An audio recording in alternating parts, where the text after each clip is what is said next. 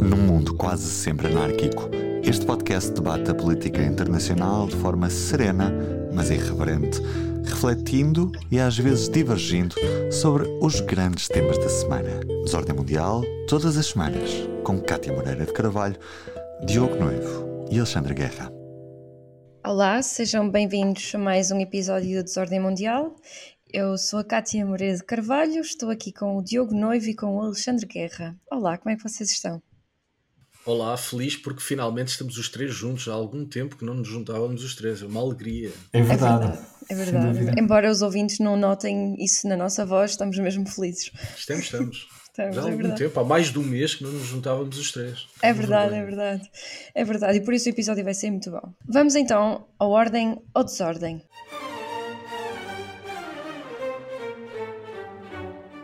Diogo, olha, estiveste ausente mais tempo, vou começar por ti. O que é que tu trazes esta semana?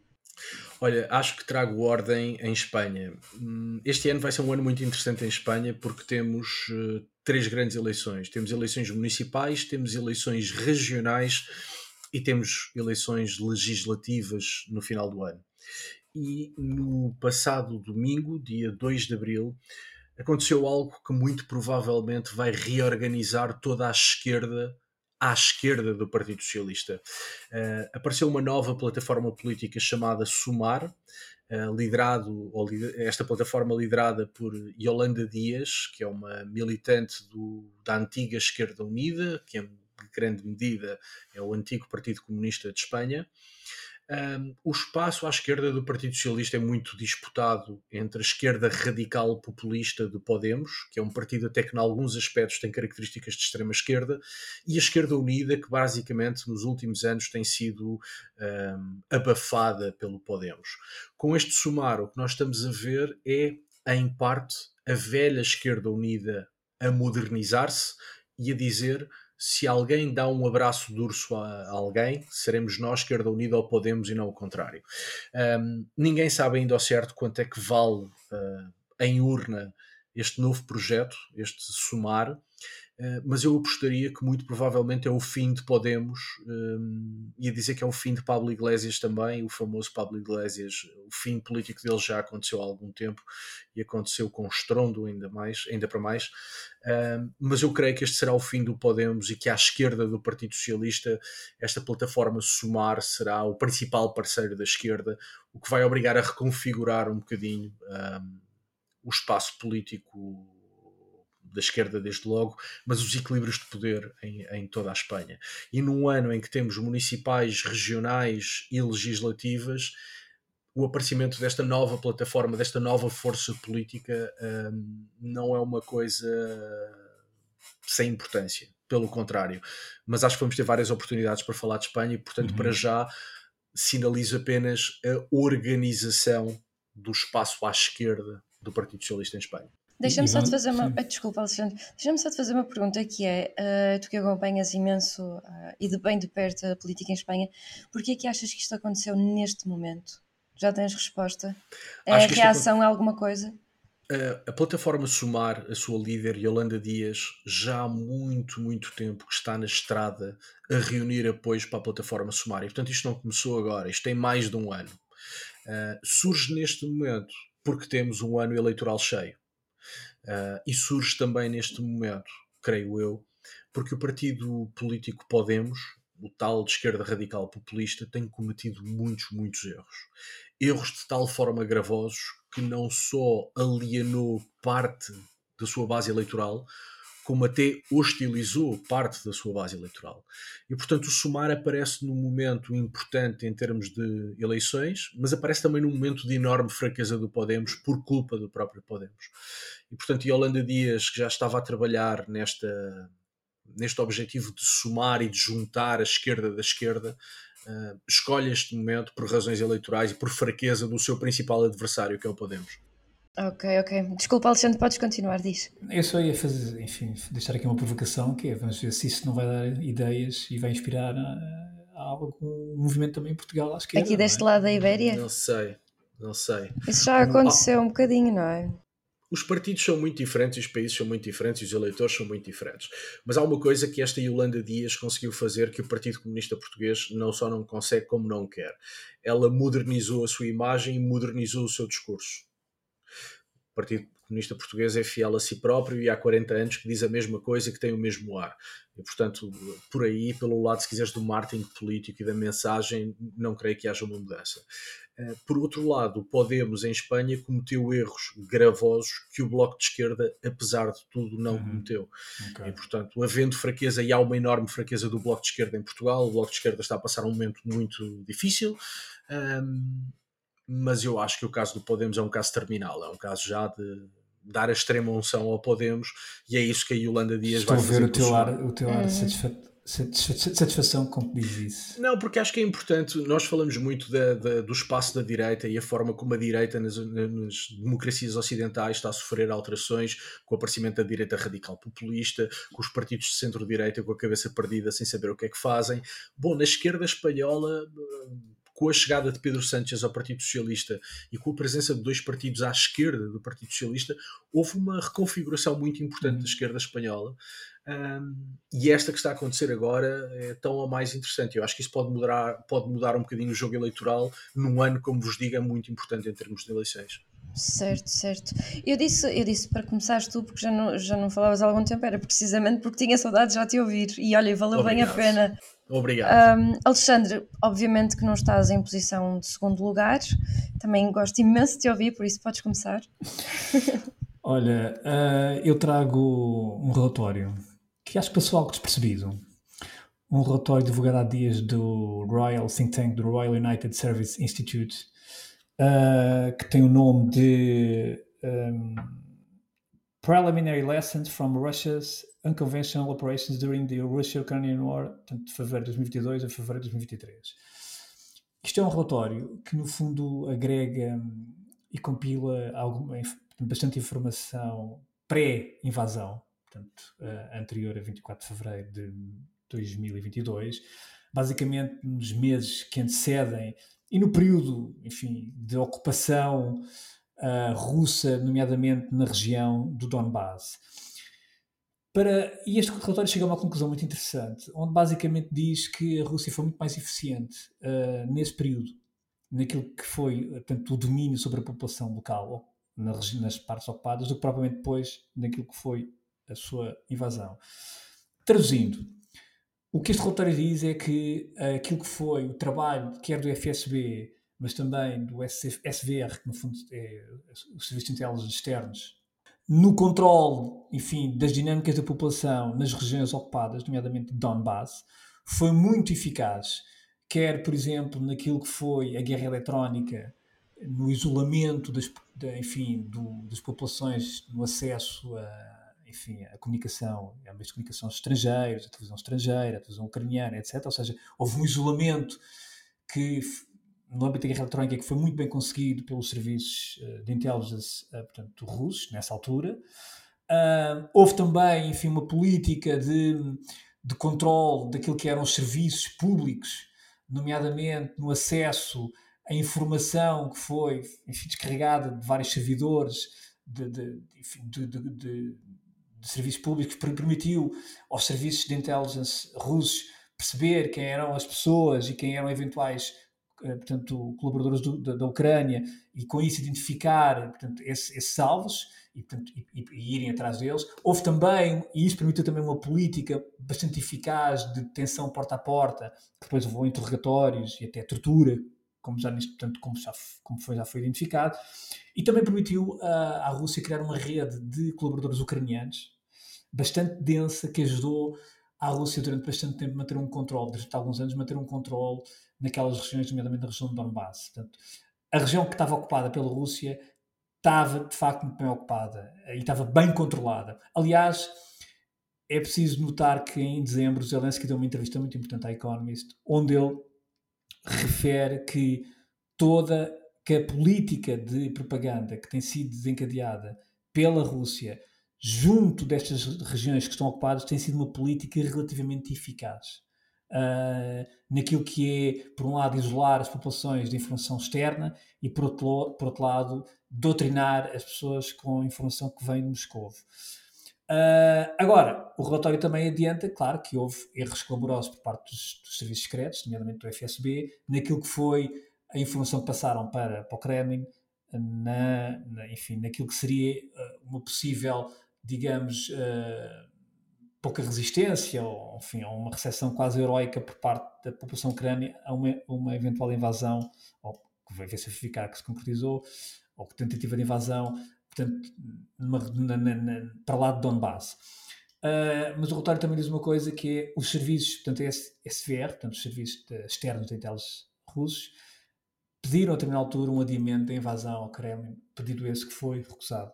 Portanto, este é um relatório que está disponível um, e, e, é, e, é, divulgado eh, como um alerta para o Ocidente para enfim, no sentido de sublinhar, apesar de tudo, a eficácia daquilo que são operações eh, não convencionais, covert operations, por parte da, da Rússia, quer ao nível de guerra eletrónica, quer ao nível de, de, de, de intelligence, de recrutamento, portanto, muito eficaz e, e, não se pode escurar uh, nem subestimar essa capacidade russa, uh, como aliás nos últimos anos temos, temos visto, não é?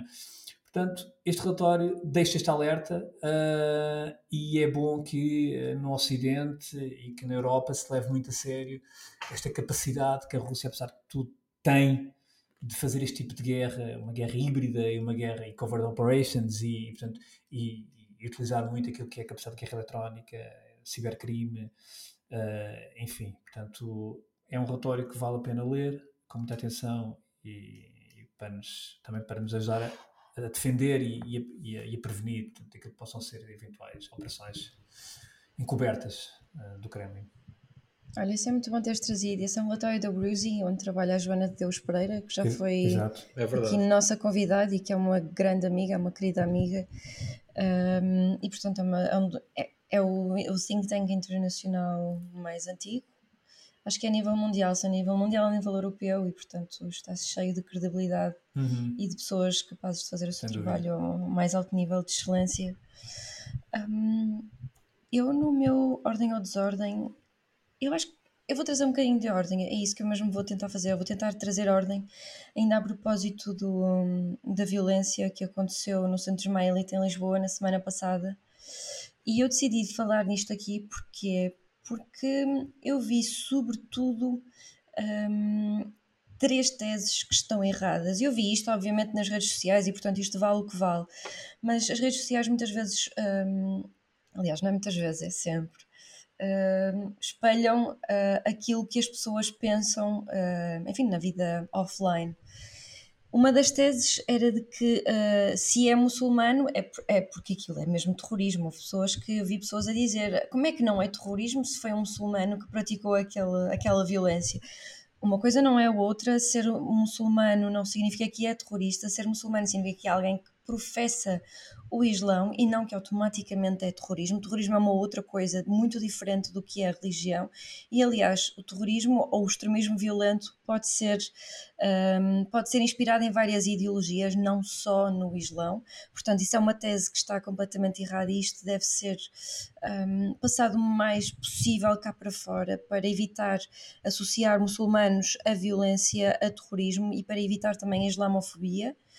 Depois outra tese, eu estou a chamar teses, mas enfim, não é bem teses, mas uh, outro, outro dos comentários que eu fui vendo e que fui lendo é de que uh, refugiados e violência um, é a mesma coisa, são, é uma associação que as pessoas fazem. Um, isso está errado. Refugiados não são a mesma coisa que imigrantes. Refugiados, segundo a Convenção dos Refugiados de 1951, Refugiado é alguém que está incapaz ou que não pode voltar ao seu país de origem por ter um medo bem fundamentado de ser perseguido por razões de raça, religião, nacionalidade ou pertence a um grupo social ou por ter uma opinião política. E obviamente que para conferir o estatuto de refugiado, as pessoas não é uma coisa automática, é, é, um processo que muitas vezes é longo, por isso que muitas pessoas antes de serem refugiadas até são requerentes de asilo, porque é um processo longo, é preciso de facto avaliar muito bem estas condições e portanto ser refugiado não significa violência, nem significa terrorismo.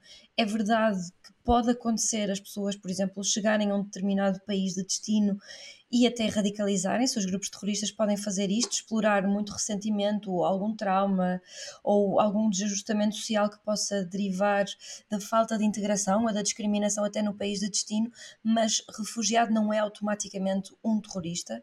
E depois outro, outros dos comentários que eu vi é que uh, os ismaelitas são uma minoria dos xiitas. Um, e outra coisa que eu vi era que esta pessoa tinha atacado o centro ismaelita porque era alguém que era sunita ou que era alguém que era xiita, mas não ismaelita. Também não significa a mesma coisa, também não. não é, é verdade que estas, estes conflitos existem, mas os ismaelitas nem são uma comunidade perseguida como existem outras e, portanto.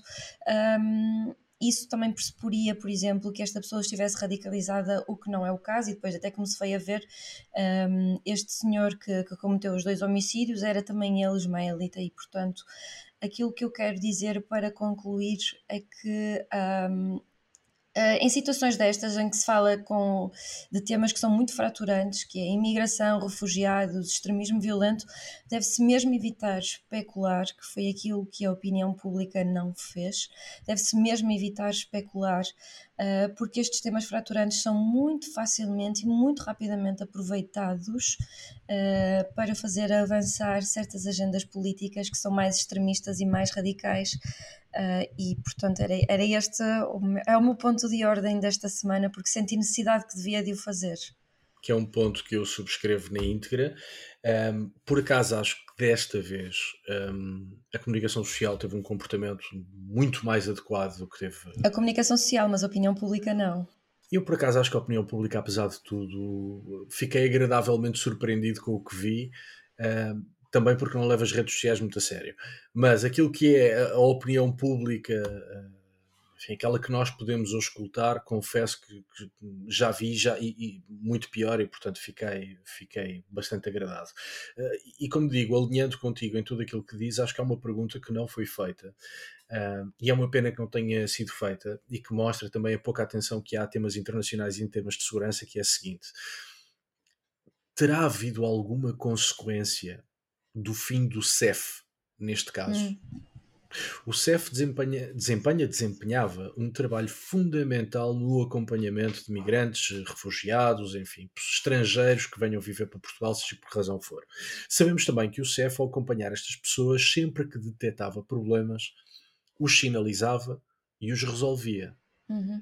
Sabemos também que o CEF foi uh, uh, extinto de uma forma atabalhoada, única e exclusivamente para tentar salvar um ministro da Administração Interna que era insalvável, que não tinha salvação possível, e portanto o fim do CEF não obedece a uma nova abordagem das forças e serviços de segurança do país, não, é por razões estritamente de gestão política. Uh, sabemos também que o CEF teve uma morte lenta, uhum. uh, que se deixou o CEF vivo, mas se lhe retirou ao fim e ao cabo a sua capacidade operacional. Sabemos também que os últimos casos uh, verdadeiros de terrorismo que existiram em Portugal foram sinalizados pelo CEF, foram resolvidos pela Polícia Judiciária, em particular pela Unidade Nacional de Contra-Terrorismo, mas foi o CEF que os sinalizou. E, portanto, a pergunta que eu acho que não foi feita neste caso é se o fim do CEF não poderá uh, ter aqui alguma consequência. Porque casos análogos, pessoas com perturbações mentais, mal integrados, com um conflito com a instituição de acolhimento, normalmente eram identificados pelo CEF e o CEF tomava as medidas necessárias ou para mudar a pessoa, ou para lhe atribuir um novo centro de acolhimento, fosse o que fosse. Esse trabalho era feito pelo CEF. Naturalmente deixou de ser feito. E, portanto, deixo aqui uma pergunta, que é uma pergunta para a qual eu não tenho resposta, um, mas estou muito curioso. Gostava que me, que, me, que me explicassem se pode ou não ter havido aqui algum impacto, não só do fim do CEF, mas da forma como se acabou com o CEF. Eu acho que vais continuar sem resposta. Pois, eu também acho que sim, mas acho que a pergunta é importante fazer. É importante fazê-la assim.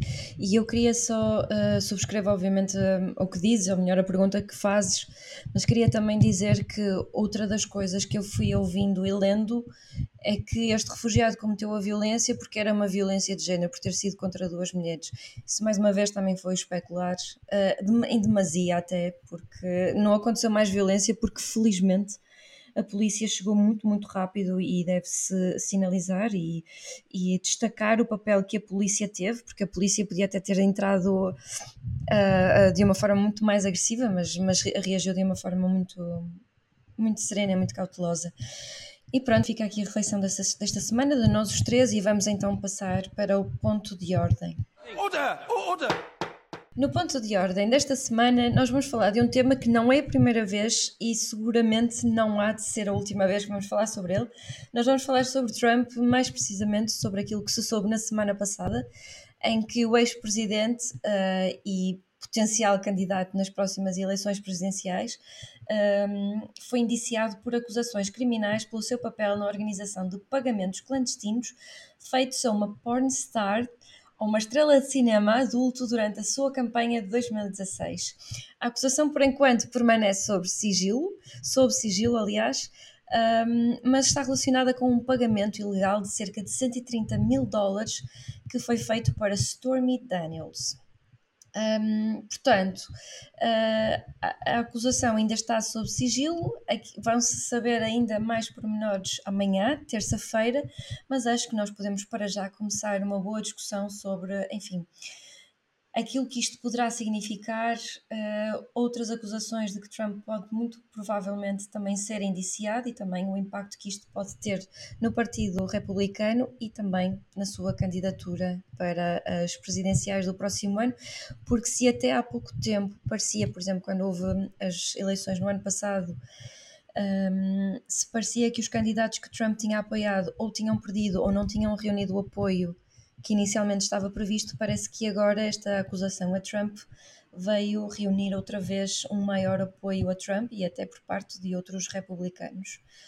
Um, a primeira pergunta que eu vos faço é: qual é que é o risco que existe em uh, esta acusação, que é legal, que é legítima, pode ter em reunir o, o apoio republicano para uma eventual candidatura de Trump? Já está a ter esse efeito, não é? Já está a ter esse efeito. Eu, se calhar, não sendo jurista, eh, acho que vale a pena precisar aqui duas coisas sobre o caso. Em primeiro lugar, o pagamento não é ilegal. O que está em causa não é o pagamento destes 130 mil dólares é o facto desse pagamento ter sido mascarado em contas empresariais como de despesa de campanha. E, portanto, a ilegalidade não está no dinheiro que foi dado à senhora uh, alegadamente para que ela não falasse em público, está no facto de, de, de, se ter orçamentado essa despesa de uma maneira imprópria. Bom, este tipo de crime, uh, de acordo com, com a lei de Nova Iorque, é um crime menor, não tem qualquer significado. A menos que tenha sido usado este crime de ocultação das contas ou de mascarar as contas para cometer um crime maior. E se é um crime maior, passa a ser lei federal. Portanto, em princípio, Nova Iorque já não é competente para julgar o caso. Isto mostra, do meu ponto de vista, o quão fraco é este caso, o quão mal montado está este caso. Um, e, naturalmente, olhando para um personagem como Trump, está a usar todas as debilidades do caso para mostrar que há uma espécie de perseguição política, uma espécie de caça às bruxas. E eu creio que um dos maiores sinais da fraqueza do caso é ver que dentro do Partido Republicano os próprios rivais de Donald Trump não aproveitaram o caso para o atacar, muito antes pelo contrário, meteram-se ao lado de Trump. Uh, Ron DeSantis. Ron DeSantis uh, é o caso mais flagrante. E tantos outros que são claramente rivais de Trump, embora DeSantis seja um trumpista sem Trump, é também ele próprio um trumpista, mas com ambições, eh, podiam usar este caso para debilitar o seu rival, mas não. Estão, o Partido Republicano está a unir-se à volta de Trump, porque de facto o caso é fraco. Uh, o procurador de Nova York é um homem que fez campanha, os procuradores uh, são no caso de Nova Iorque, é eleito, portanto tem que fazer campanha uh, para ser eleito. Fez campanha a prometer que ia meter Trump na prisão e, portanto, é relativamente fácil ao Partido Republicano, sobretudo à ala mais radical, dizer que há aqui uma perseguição política e, se quiseres, uma judicialização da política. Uh, e, portanto, um, o que me preocupa neste caso é, é, sobretudo, que é um caso, creio eu, mal montado, mal pensado, porventura mal instruído, que me parece que vai cair ao colo de Donald Trump. Nós sabemos que os nacionalistas, e Trump tem qualquer coisa de nacionalismo, e os populistas, um, vivem Qualquer de... coisa é, é, ser é eufemismo. Claro, é eufemismo. Uh, vivem de narrativas de vitimização, não é? Portanto, precisam de se vitimizar até para justificar aquilo que é o seu posicionamento político. E a mim parece-me que este caso, uh, um, se não foi inventado por Trump, devia ser, porque parece-me que no fundo, da maneira como o caso foi montado e como as coisas foram feitas, isto vai ajudar enormemente Donald Trump. Não sei Sim. se o Alexandre é da mesma opinião, mas. Uh... Alexandra, desculpa, mas só para uh, dizer aquilo que estás a, a, dizer, o Trump tem dito, uh, ainda quando começou esta nova ronda de, de, de, de, de, aparições para lançar a sua candidatura, começou em Waco, e isso também diz muita coisa. Hum. Ele dizia que ele era a pessoa que estava entre os apoiantes e o sistema de justiça, portanto, ele mostra-se como o, o veículo de, da voz do só, povo. E, portanto, se este isto... caso, Kátia, se este caso estiver mal instruído e de facto for, perdei uma expressão, a montanha para um rato, vai dar uma excelente oportunidade para Sim. Donald Trump dizer estão a ver como a justiça está politizada, estão a ver como, como eu sou vítima do sistema. Pois. E portanto, vai usar, vai criar a típica narrativa de vitimização que convém a este tipo de movimentos. Sim. E já está, e as sondagens já o mostram, este caso já está a unir o Partido Republicano à volta de Trump. E esse para mim é o efeito mais dramático. Desculpa, Alexandre. Uh, algumas coisas. Uh, eu não dou grande importância ao, enfim, ao processo da manhã, apesar de estar o show montado. Eu ainda há pouco estava a ver, estamos a gravar segunda-feira ao final da tarde, ainda há pouco estava a ver a emissão direta da CNN, a saída do Trump de, de Mar-a-Lago, uh, o avião direto. Portanto, o show está montado e a América gosta de shows e não há ninguém que faça um melhor show do que Trump. Uh, vamos ver quantas acusações é que amanhã saem. Fala-se em 30 acusações, mas em princípio de casos menores. Uh, eu, uh, apesar de tudo, constato que nos Estados Unidos mulheres e sexo continuam a dar grandes problemas a presidentes. Uh, lembro-me nos dois lados nos dois lados quer no Partido Republicano quer no Partido Democrata portanto eu lembro-me bem do que é que foi o caso Mónica Lewinsky no final dos anos 90 e aliás uh, para quem não se lembra para os mais novos quer dizer Mónica Lewinsky foi uma estagiária que esteve na Casa Branca e que uh, a trabalhar diretamente com Bill Clinton e que enfim veio a público que tinham tido supostamente relações sexuais. O, na, casa, na, na, na sala oval. O Bill Clinton negou num primeiro momento, tem uma célebre frase que diz que não teve relações sexuais com ela, durante muito tempo andou-se a discutir o que, é que eram relações sexuais. Uh, Sim, isto é autêntico. Teve, para quem não viveu o caso, teve esta coisa extraordinária: é que os órgãos de comunicação social dedicaram horas a definir relação sexual. O que é que era o sexo? Que é uma Sim, relação porque sexual. entretanto, vê-se a saber, ele veio a admitir que tinha tido que realmente houve sexo oral. Portanto, as pessoas, quer dizer, as pessoas esquecem-se de facto do que é que é política americana e quer dizer, nós não podemos olhar para isto como se fosse a primeira vez. E portanto, uh, uh, aliás, o próprio Bill Clinton acabou por ser, uh, houve um processo de impeachment, onde depois não foi, não, não, não teve, portanto, não foi condenado, e, mas o processo de impeachment nem sequer foi por ele ter tido relações sexuais com a sua estagiária, até uma fez ter mentido, mentido portanto, aos americanos.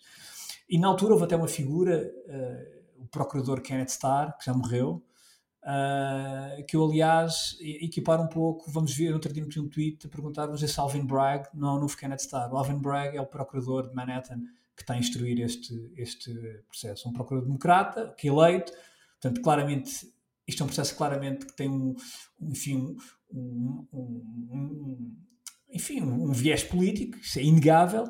Uh, e, e, e, portanto, nesse aspecto, eu não dou grande relevância uh, digamos, uh, judicial ou criminal a isto, dou relevância assim política dentro daquilo que é o, enfim, o contexto político-mediático nos Estados Unidos, aquilo que é o, o, show que a América gosta. Isto de facto é show do melhor que há e a América gosta imenso show. Aliás, basta ver, por exemplo, as audiências que, uh, que se registraram agora no julgamento que, que envolveu o Gwyneth Paltrow, portanto, o julgamento de um caso completamente inócuo, portanto, de um, enfim, de uma pessoa que foi atropelada no esqui pela Gwyneth Paltrow, enfim. Ah, mas também gostava de dizer outra coisa, que é, nós não podemos esquecer que o processo da manhã é um processo menor, tendo em conta aquilo que o, o, o Trump neste momento tem em mãos. E talvez seja importante para os nossos ouvintes, aqui de forma muito resumida, uh, deixar aqui os, os, os, processos que estão, que o Trump neste momento enfrenta e que são realmente mais complicados. Tem um, um processo na Georgia, um, federal, portanto, um processo de uh, que está a ser neste momento investigado pelo Departamento de Estado, pelo Departamento de Justiça, peço desculpa, que, é, que tem a ver com as, portanto, com as eleições de 2020, portanto, a tentativa de reverter os resultados eleitorais na Georgia. Esse processo está a ser investigado pelo Departamento de Justiça.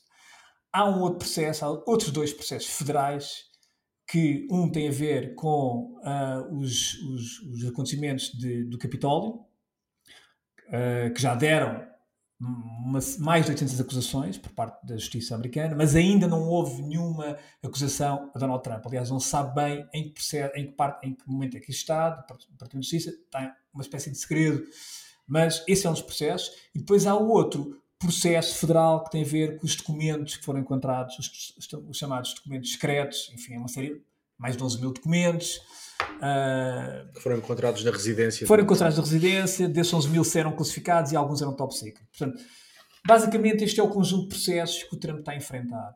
Uh, o que faz do processo, deste processo de Manhattan, enfim, um show mediático. Ah, e entretanto depois também é um processo, digamos, civil, que está a decorrer em Nova Iorque também, uh, que tem a ver com... Mas são demasiados de processos para um ex-presidente. Mas a questão, a questão é que, vamos lá ver uma coisa, a questão é que uh, é, é, separar um bocadinho os processos que estão em curso. Mas é isso que não vai acontecer, Alexandre. Não, porque, porque é, é, que, é, diz, é, diz é que Trump vai usar a enorme debilidade deste caso, o viés político, como tu disseste, deste caso, para dizer todos os outros casos são iguais. Portanto, claro. vocês americanos vejam como neste processo da senhora Stormy Daniels, como há viés do procurador, como o processo é, na verdade, um caso menor. Isto é uma perseguição política, logo todos os outros casos são também. Como é evidente e como tu agora, Alexandre, explicaste, não são nada perseguição política. Os outros casos têm, aliás, uh, pelo menos fundamentos que fazem com que, com que valha a pena olhar para eles. Só que politicamente Trump vai usar este, a meu ver, este disparate deste processo para fazer uma espécie de empadão de processo e dizer isto no fundo é tudo a mesma coisa, eu, Trump, sou uma vítima, estou a ser perseguido. O problema deste processo, a meu ver, é que dá razões a Trump. Estás a dizer então, Diogo, que ainda, ao fim deste tempo todo, ainda não se sabe lidar com o fenómeno Trump, nem com o fenómeno da direita radical populista. Eu só me parece que algumas pessoas no Partido Democrata, entre as quais uh, uh, Joe Biden, entendem que polarização é o melhor caminho para combater Trump eu estou em desacordo. Uh, Parece-me que o procurador de Nova Iorque não só quer mostrar serviço e dizer que é o homem que levou uh, Donald Trump uh, à barra de tribunal, mas também há alguma intenção essa, de polarização essa é política. Questão, essa é uma questão e, relevante. E do meu ponto de vista, a única pessoa que beneficia com polarização é Donald Trump. E portanto acho que é um enorme favor que está a ser feito. E a América, Trump. a política americana. E Trump vai saber usá-lo porque nós podemos ter a pior impressão de Donald Trump, eu sou uma dessas pessoas que não tenho de facto a melhor impressão de Donald Trump. Agora reconheço-lhe o talento e a capacidade política para saber explorar este tipo de casos. E já está a ser explorado. As sondagens já mostram, e vou insistir no ponto, os rivais de Trump, que queriam ser os candidatos do Partido Republicano às próximas presidenciais, podiam ter aproveitado este caso para atacar Trump, mas não. O caso é de tal forma débil a vários níveis que se sentiram obrigados de apoiar Trump. Portanto, eu acho que isto é Sim. facto suficiente para perceber e... o quão disparatado este processo. Não, e o sistema, e por isso é que eu há pouco falei na questão do Kenneth Starr, quando foi o processo de Clinton, porque o Alvin Bragg, na verdade, eh, era um ilustre desconhecido.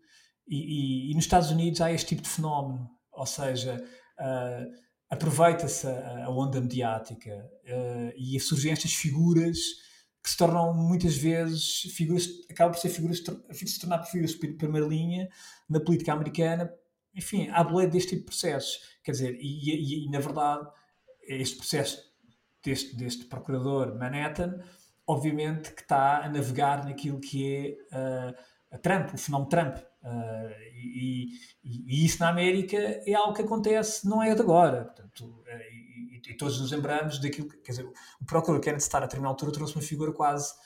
Uh, quer dizer, muita gente não se lembra, mas era uma figura que trouxe a determinada altura uma figura um bocado muito odiada, até pelo, pela forma como colocava as coisas, pela forma como alimentou toda aquela questão. Mas a verdade é que a América, a América consumiu aquele show e aquele espetáculo de uma forma muito ávida. E depois era a história do vestido da Monica Lewinsky, portanto, e aqui estamos perante a mesma coisa. Portanto, isto vai ser consumido. Aliás, basta ver os diretos que estavam a decorrer. Quer dizer, uh, a América, os jornalistas gostam disto, o povo gosta disto, quer dizer, e isto, uh, é, digamos, alimentam este sistema político-mediático.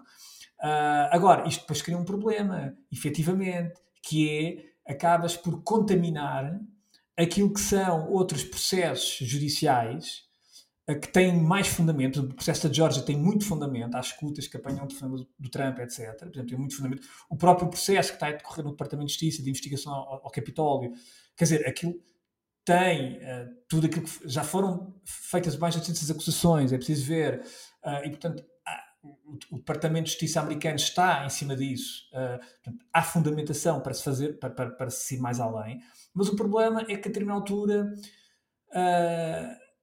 começa ou seja, aquele argumento que os, que os, republicanos dizem que é weaponizing a justiça, não é? Portanto, está-se a instrumentalizar, instrumentalizar o sistema judicial, isso começa a passar Uh, e começa, uh, quer dizer, no, no, seio da opinião pública, de facto, começa a surgir a, a, a, dúvida razoável, a dúvida, não é? Quer dizer, há uma dúvida sobre os processos. E a partir do momento em que há dúvida sobre os processos judiciais, acabou. Mas tu, achas que, mas tu achas que uh, este caso é débil, como diz o Diogo? Este caso é muito também. débil. Sim, é mas, é tu, mas, mas é legítimo. E tu achas que se não fosse uh, não Trump... É, oh, oh, vamos lá ver uma coisa. Eu vou dizer uma coisa altamente impopular e vou e correndo o risco de estar, enfim, olhando para a política americana, para aquilo que é a política dos presidentes americanos e, e, e ex-presidentes americanos, qualquer presidente americano ou ex-presidente americano está acima da lei. Isto é um facto. Eu sei que isto em termos teóricos não está, em termos práticos está acima da lei. Hum. Uh, em termos práticos está acima da lei. Portanto, nós Nixon, a verdade é que Nixon em 200 anos. Uh, diz, diz? Nixon, Nixon o quê? Não, não, Nixon demitiu-se, atenção. Nixon, mas sabes porquê? Mas, mas ó Diogo, Nixon demitiu-se. Demitiu-se para evitar o impeachment. Mas a verdade é que não Portanto, teve impeachment. Não está nenhum. acima da lei. É, mas, a verdade, é, mas eu quando digo que está acima da lei é no sentido em que, ou seja, na prática não acontece nada. Quer dizer, na prática não acontece nada, nem, não há nenhum presidente que vai detido. Aliás, há na história há um presidente que foi detido. Não sei se vocês sabem. Eu soube isto através do, do, do Atlantic Report do Gouveia. Mas dos Estados foi, Unidos? Dos Estados Unidos foi Ulysses Grant, quando ele era presidente, foi detido por excesso de velocidade no seu, na, sua, na sua carruagem, por um polícia. É verdade. E foi para, para a esquadra. Esta história é contada, mas não é confirmada. E eu soube através do Nuno Gouveia no seu Atlantic Report. Depois fui, fui confirmar, de facto. Há, há histórias no Guardian sobre isso. Portanto, é uma história do único presidente tido, digamos, enfim, por um, por, um, por um delito menor. Mas a verdade é que em 200 anos de história, se quisermos, de presidentes americanos, uh, os presidentes estão acima da lei. Uh, não, não na parte teórica, mas na parte prática. O próprio Nixon, perante aquilo que era as evidências Quer dizer é que se fecha os olhos a algumas coisas. o próprio Nixon antecipou-se e demitiu-se. Demitiu-se do cargo, todos nós sabemos. E depois porque, o próprio presidente Gerald Ford. Ficou, o Nixon ficou seriamente convencido que claro. não estava acima da lei e que se não se demitisse ia ser pior, não é? Mas a questão, a questão nem, nem a questão, a questão eu acho que nem é essa, Diogo. A questão acho que foi mesmo política. Pronto. Acho que foi mesmo política. Ele não tinha condições políticas para continuar. Quer dizer, e foi a pressão política, não foi, não foi a pressão judicial. O Nixon demite por pressão política. E portanto, o, e mais tarde, Gerald Ford, o próprio Gerald Ford depois faz uma espécie de perdão de todos os crimes que ele eventualmente pudesse vir a ser condenado. Não era, que estava, não era de crimes que ele fosse condenado porque ele não foi, foi de crimes que ele pudesse eventualmente vir a ser condenado. E, portanto, a verdade é que esta é a realidade. O Presidente dos Estados Unidos, ou a figura do ex-Presidente dos Estados Unidos, uh, por exemplo, o Clinton, o Clinton teve, teve outros processos, o, processo Whitewater, etc, etc. White Plantation, não me recordo bem do nome, mas acho que foi, era Whitewater ou White Plantation, uma coisa qualquer, que tinha a ver com, enfim, com, com questões de, de negócio.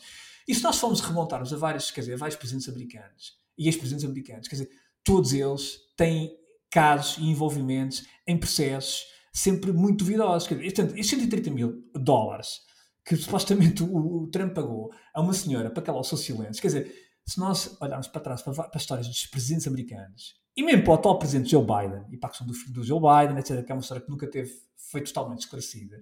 E atenção, que o Biden está muito calado sobre esta questão porque tem razões para estar calado.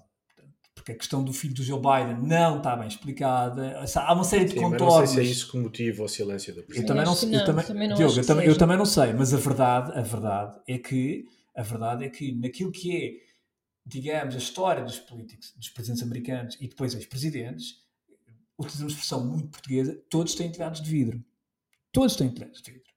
E portanto as coisas nunca vão por diante. As coisas Sim, nunca mas vão eu por creio, diante. eu creio que é? Trump tem telhados de vidro mais do que qualquer outro. Uh, e, e, que existe já matéria suficiente para haver investigações claro. sérias a Trump. Claro. O meu ponto, uh, e aquilo que me parece particular deste caso, é que, por um lado, as ambições e até certo ponto a vaidade do procurador de Nova York. Uh, o facto do caso ser um caso, um crime menor e que a, vir, a, demonstrar-se que é de facto um crime maior não é competência de Nova Iorque, é competência federal. E portanto este procurador não tem nada a ver com o caso. Enfim, todas estas coisas que têm a ver com a instrução do processo, com as vaidades das pessoas que estão envolvidas, tudo isto está a jogar a favor de Trump. E, e teve esta coisa extraordinária que era enfim, que até há bem pouco tempo se pensava que não ia acontecer. Falava-se de um partido republicano fraturado ao meio. Acabou a fratura ao meio. Está toda a gente à volta de Trump e mostram as sondagens, a explicação é este caso. E, portanto, para mim, o que é verdadeiramente inenarrável é como é que um caso, uh, perdoem-me a expressão, mal amanhado, uh, uh, acaba por ser a coisa que mais joga a favor de Trump. Não, e, Diogo, é eu acho que isto nos leva ao ponto mais profundo que é há um conjunto de pessoas, e isto vale para os Estados Unidos e vale para a Europa, que acha que a melhor forma de tratar populistas é polarizando não me parece que seja esse o Sim, caso. E de forma... Uh, não acho e há uma questão que, as pessoas não se podem quer dizer, não se podem esquecer. A justiça nos Estados Unidos tem funcionado e funciona contra os poderosos. E mesmo contra a organização Trump tem funcionado. Em dezembro, a, a organização Trump já foi condenada uh, por uh, fraude e falsificação de, de, de registros, de, de, enfim, de contas, de contabilidade. E o CFO da própria organização Trump foi condenado a cinco, a cinco meses de, de prisão, em janeiro. Ou seja, há uma, a justiça funciona uh, e vai funcionando uh, com base em provas palpáveis, mesmo contra a própria organização Trump. Agora, o problema destes processos políticos e, e quase mediáticos é que depois é aquilo que eu disse, contamina uh, os outros processos federais que estão em andamento, que estão a ser liderados pelo Departamento de Justiça. Portanto, estão a ser liderados pelo Departamento de Justiça e alguns deles com fundamento, portanto, com fundamentos até com alguma solidez, mas que vão inevitavelmente se, ser uh, vistos pelo, por, por, uma grande audiência norte-americana como processos politizados. Sobretudo quando temos estes processos que se metem pelo meio, quer dizer, e que, foi, que é o primeiro grande processo, digamos assim, não é? Criminal, é, é o primeiro presidente dos Estados Unidos a ser acusado. Quer dizer, por 130 mil dólares que pagou uma pessoa a uma. E ainda para mais, esses 130 mil dólares não são um crime. O crime é a forma como eles foram orçamentados. Certo, exatamente. e portanto, é tudo, isto faz-me lembrar um é tudo muito, muito débil, não é? É tudo, quer dizer, é, é, é o acessório, é, quando na verdade se está preocupado com aquilo que é verdadeiramente uh, o principal, não é? E, e, e o problema é que o acessório poderá contaminar uh, uh, o principal. Eles neste momento estão mais preocupados em, em ter uma acusação que seja consequente num, num, num espaço, num, num, tempo mais curto possível para evitar que ele lance a sua candidatura, mas ainda assim. Mas isto não é impeditivo, mesmo isto quer dizer. Mas, isto, mas, é que, mas é que esse é outro ponto, é que, enfim, tendo lido alguns comentadores especializados, ponto um, este processo não vai ser rápido. Pois, exato, Toda é isso que eu ia dizer. Ouvida, este, este processo não vai ser rápido. E dois, dado tratar-se de um crime menor, não é impeditivo da candidatura de Trump. E, portanto, é. E assumindo, como eu assumo e o Alexandre também, que este processo sim tem um viés político, é claramente, tem dedo político, é, isto é um tiro nos pés. Uh, Mas, ó Diogo, da mesma, da mesma maneira. Quem quer combater Trump, não me Pronto, parece que maneira... seja assim que.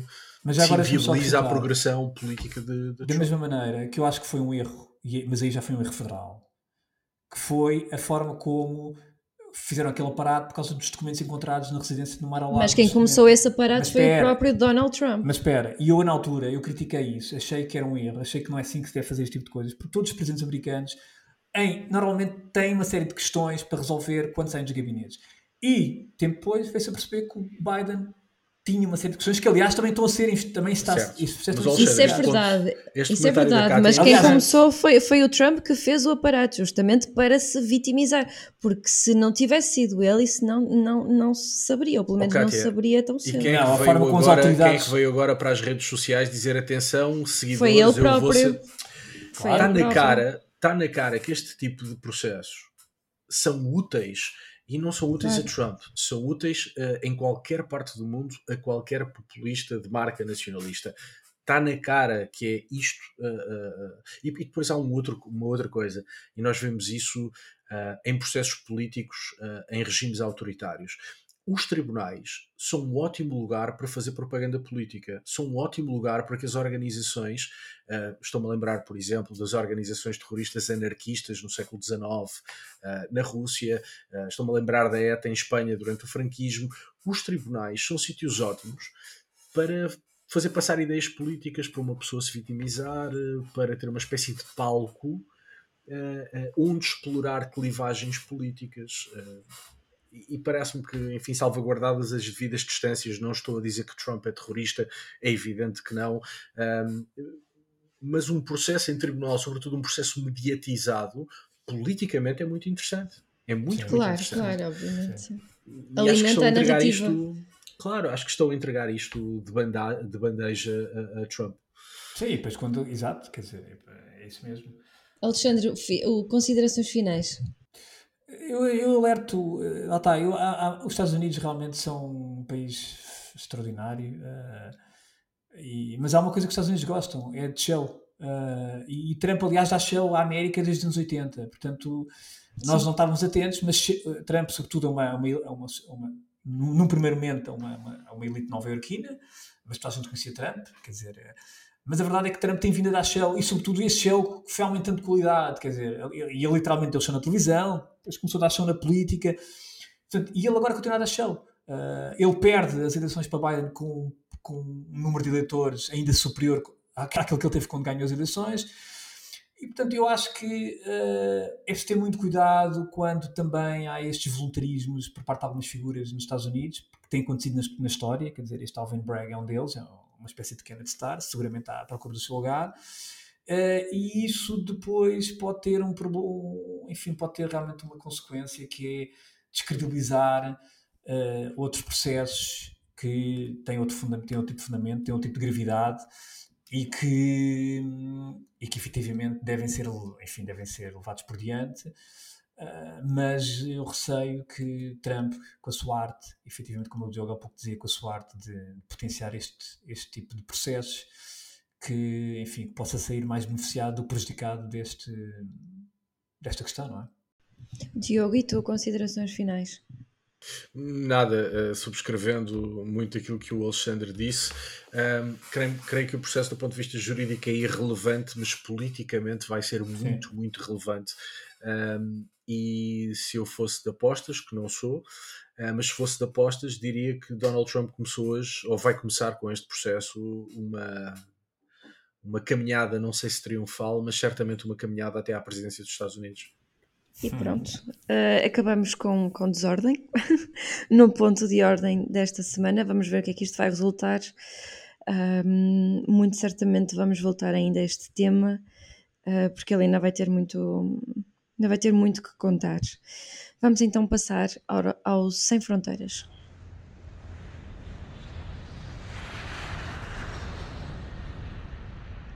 No Sem Fronteiras desta semana, Alexandre, o que é que tu trazes? Eu esta semana trago um livro muito especial. E eu quando digo muito especial é porque é mesmo um livro muito especial uh, que finalmente está traduzido em português. Uh, do Nuno Monteiro, foi traduzido e lançado pelas edições 70 do Grupo Almedina, com o apoio da Fundação Luso-Americana. Uh, Chama-se Teoria da Política Unipolar. Este é um livro. Uh, este talvez seja o livro mais importante e mais relevante uh, de, de, um português no âmbito do estudo das relações internacionais. Portanto, é um livro que foi lançado em 2014 e que, uh, estranhamente, só agora foi traduzido em português. Eu não compreendo, não compreendo, mas uh, só, só tenho a agradecer às edições 70 e à, à FLAD por esta iniciativa. O Nuno Monteiro, uh, infelizmente, partiu demasiado cedo, com 50 anos, morreu em 2021. Foi um investigador e professor no âmbito das relações estudou, enfim, o Nuno Monteiro estudou, tirou licenciatura na Universidade do Minho, Uh, depois tirou um mestrado na Católica de Ciência Política, Teoria e Ciência Política, mas uh, rapidamente foi para Chicago, onde tirou o seu doutoramento, na, ou foi orientado pelo John Mersheimer, uma das grandes referências na área dos constitucionais, que aliás assina o prefácio deste livro. E, e este livro baseia-se na teoria, na teoria, na tese de doutoramento do, do Nuno, uh, que acaba por publicá-la em 2014. Uh, e depois uh, o Nuno ainda deu aulas, o Nuno Monteiro portanto, deu aulas desde 2009 a 2021 na Universidade de Yale, onde era professor associado de Ciência Política. Esta tese e este livro agora, que foi agora, que agora se pode ler em português, e, portanto, é um livro imperdível para qualquer estudante de relações mas não só, porque é um livro que, enfim, que no fundo uh, se propõe a teorizar sobre uns modelos sistémicos unipolares. E o Nuno diz, de facto, o Nuno Monteiro diz que na altura percebeu que não havia de facto teoria sobre os modelos unipolares. Falava-se muito sobre os sistemas bipolares, sistemas multipolares, e é verdade, eu quando, estei, quando comecei a estar internacionais em 1995, uh, falava-se muito, quer dizer, os currículos falam, e havia muitos autores sobre, uh, a, dissertarem, a dissertarem muito sobre a questão do, enfim, de, que, que, são os modelos unipolares, os modelos uh, bipolares, sobre as, as suas características, mas não havia de facto uma tese e uma teoria muito, enfim, robusta sobre aquilo que era a, a teoria, a teoria enfim, do sistema unipolar. E a tese do, do, do, do Monteiro é precisamente sobre isso. Ou seja, e é uma tese que acrescenta valor e conhecimento a nível internacional dos estudos internacionais.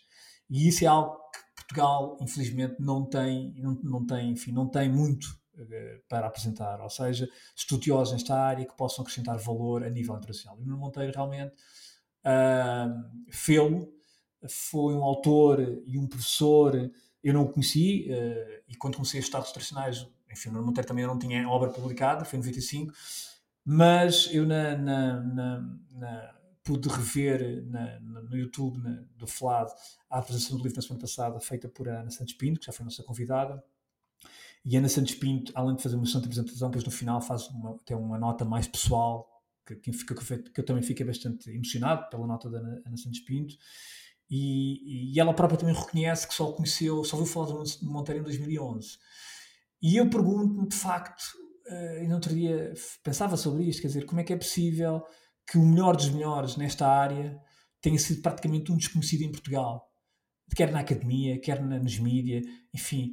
E isso é algo que, que me tem suscitado alguma, algum pensamento muito crítico e eu acho que daria para uma conversa mais longa também sobre aquilo que é o estado da academia em Portugal, muito o estado das ciências sociais, o que é também o sistema mediático, porque o Nuno Monteiro de facto era o melhor que nós tínhamos nesta área, produziu uma obra de referência a nível internacional, aliás, é, é, basta ver os nomes que, enfim, que, que, que se referem a Nuno Monteiro, grandes referências internacionais, e, e, e, portanto, uh, mais uma Nota vez. Nota-se que estás emocionado. Não, não podia deixar de trazer este livro, Teoria da Política Unipolar, do Nuno Monteiro, portanto, edição 70, com o apoio da Fundação Americana, lançado em 2023, embora originalmente este livro seja de 2014, uh, pela okay. Cambridge Press.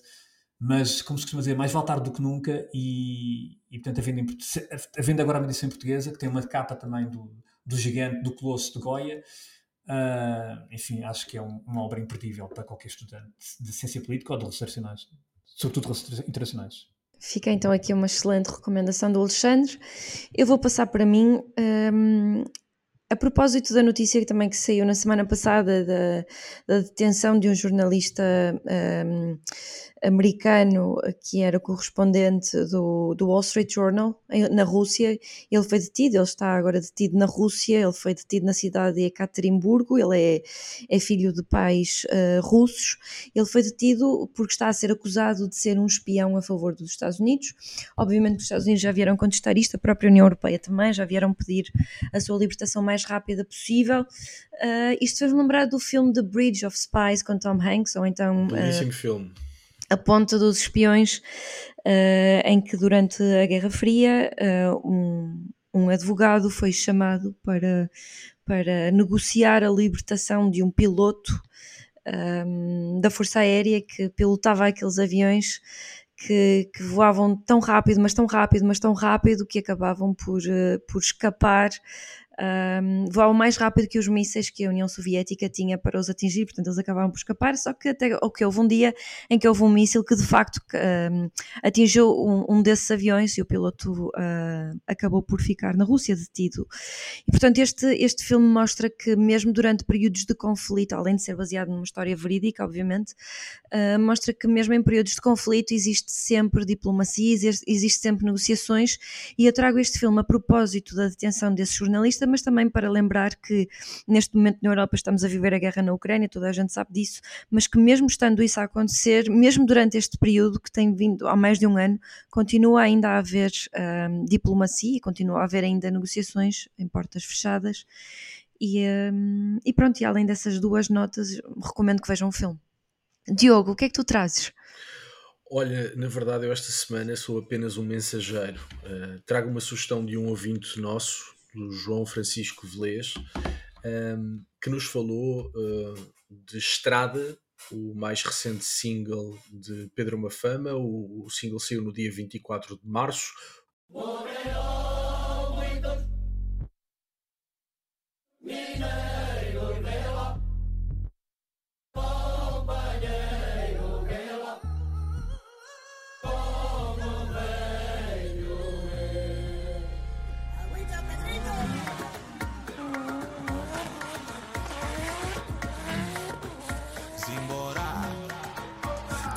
Uma estrada. Eu conheço cada curva da tua cara. O álbum tem o título sugestivo Estava no Abismo, mas dei um passo em frente. O álbum sairá em maio deste ano. Eu não conhecia, uh, não conhecia este single. É uma proposta muito interessante, uma proposta completa, musical, visual, conceptual, comunicativa. Um, o, o, músico mistura aqui uh, canta lentejano, uh, cantado pelo grupo coral do Sindicato dos Mineiros de Aljustrel, com uh, um guitarrista dos Ciganos de Ouro, com rumba portuguesa, e consegue de facto aqui uma sonoridade muito própria e até certo sentido atrevida, porque entra em espaços da música tradicional que normalmente é muito conservadora sobre as suas fronteiras e, e rompe essas fronteiras e portanto o Pedro Mafama uh, tem aqui um exercício musical que me parece muito muito engraçado. E o nosso ouvinte perguntava-me o que é que eu achava disto. Uh, a única coisa que, que eu achei foi que isto me fez lembrar tremendamente uh, Rosalia aquele grande fenómeno uh, da música espanhola que também uh, mistura géneros tradicionais, uh, a rumba catalã, por exemplo, com música eletrónica e com outros registros.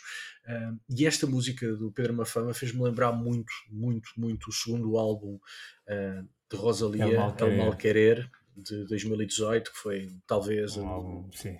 É o, o álbum dela. que ele levou ao, ao estrelato mundial e mesmo a iconografia e, e, as mensagens e as imagens do vídeo de estrada do Pedro Mafama fizeram muito lembrar uhum. o vídeo Malamente da, da Rosalia. É verdade. E portanto não sei uh, uh, se era isto que o nosso ouvinte queria que eu dissesse ou não, uh, mas de facto ao ouvir Pedro Mafama esta estrada não só gostei da música como imediatamente me transportou para, para a Rosalia, que eu acho que, enfim, é, fazer isso deste lado da fronteira é, é um exercício interessante e, portanto, sim, sim. vale o que vale. Parabéns, Pedro uma fama e, e ficamos à espera do álbum. Sim, é verdade. E essa capacidade de mostrar vários estilos, e a Rosalia, de facto, introduziu isso de forma muito subtil, pegando no flamenco, noutros, noutros estilos, e, e, e conseguiu fazer isso de forma, nomeadamente com a eletrónica também. Hum. E, e o Pedro Mafama, eu também, quando ouvi, de facto. Faz lembrar o Malamente, não é? Tem coisas, mesmo, mesmo o videoclipe na forma tem coisas de trabalhar, do, do Na forma de trabalhar e de integrar esses, essas, várias, essas várias influências de forma sutil e depois pelo menos metes umas samples, metes enfim, uma batida, metes, quer dizer, isso de facto, a Rosalia introduziu, introduziu isso e, e nós em Portugal estamos com coisas interessantes e o Pedro Mafama de facto tem esse, esse trabalho e pronto, e é isto, despedimos-nos com música. Despedimos-nos com música e, um, e vamos-nos para a semana. Cumprimentos. Para a semana cá estaremos. Obrigado.